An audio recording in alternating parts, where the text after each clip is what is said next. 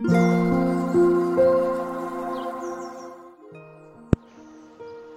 ーラジ関東。セーラジさん。はい、セーラジです。涼しくなりましたね。さっきまで降っていた雨も上がりまして、今日は久しぶりの菜園通信を送りたいと思います。やっとバジルちゃんが大きくなってまいりました。うーん、まだちっちゃい。でも早いとこ摘心しないと、都庁、都庁、東京都庁ではありません。あの、ひょろひょろ伸びちゃうやつね。盗聴しそうなので、そろそろこれ頭の方カットしましょうかね。ナスがいい感じですよ。白ナス。ね、白ナスね、ちょっとね、色がね、食べる、調理すると色が茶色くなってね、色がいまいちだから普及しないんですね、きっとね。まあ味はいいんですけどね。知ってました？ナスってね、傷ついたナスの方が栄養価が高いんですって。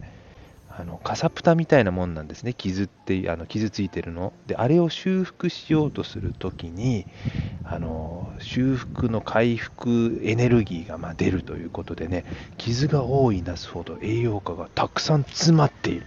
知ってました？値段は5分の1ぐらいなのにね、栄養価は20倍？いや、よくわかりませんけど、そんな話を聞きましたよ。素晴らしいですね。なので、傷ついたナスはお買い得。ね、覚えておいて損はないですね。料理にしちゃえばね、麻婆ナスにしちゃえばね、ナスの見た目なんてはっきり言って全然関係ないですからね。はい、そしてね、雨上がりだからか、理由は分かりませんが、トンボが結構やってまいりました。秋の気配を感じますね。最近見かけるようになったのがね、塩辛トンボですよ。あの、お腹がね、白いやつ。ね。赤トンボなのか、秋茜か、そういうのもいますけどね。トンボくん、俺に向かってお前めがけてやってきたよ。すごいね。結構、トンボもバッタじゃないですけど、よく大量発生しますよね。あと、トンボじゃない、なんとかって子はさ、あの大量にいっぱい出てくる子、あれなんか、名前が出てこない。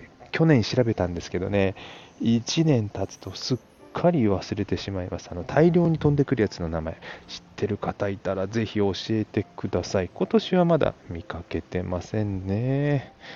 そして菜園通信なのでね、菜園の話もしたいと思いますけども、この蚊が来なくなる可憐草っていうんですか、ものすごい勢いでボーボーですわ、もうこれ。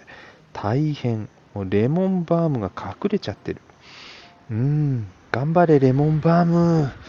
レモンバームを駆逐しようとしているのはラズベリーです。ラズベリー、だらしねえな、あちこち広がって。これもね、食べると美味しいんですけどね、トゲがあってね、でもこのだらしなく伸びちゃったから、そろそろお手入れしないといけませんね。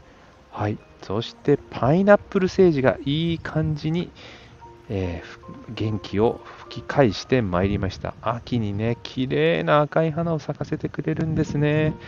楽しみです。今が一番元気ですね。真夏の暑いのはちょっと苦手なんですかね。そしてレモングラスも去年ほどではありませんが、勢い去年よりちょっと弱いですけども、いい感じで育っております。またお風呂でもやりますかね、ハーブバス。ねえ。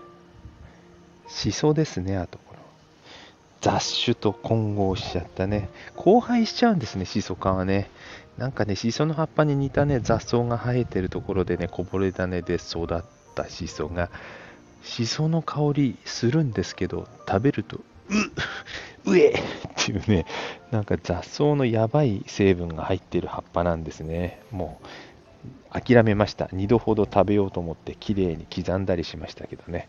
ダメですね。やっぱりちゃんとした質のいい遺伝子でね、もう一回植え直したいと思います。まだまだね、菜園の様子を伝えるとキリがないんですけども、長くなりますので、今日はここまでとします。最後までご視聴くださった皆様、ありがとうございます。えー皆さんのね、菜園の話ももしあればね、コメントなど残していただければ聞きに行かせていただきます。またメッセージね、もあの喜んでお受けしますので、お気軽に、えー残してくださいね。ありがとうございました。では、セーラジ関東サイエン通信9月3日付のレポートでした。ではまた、バイバーイ。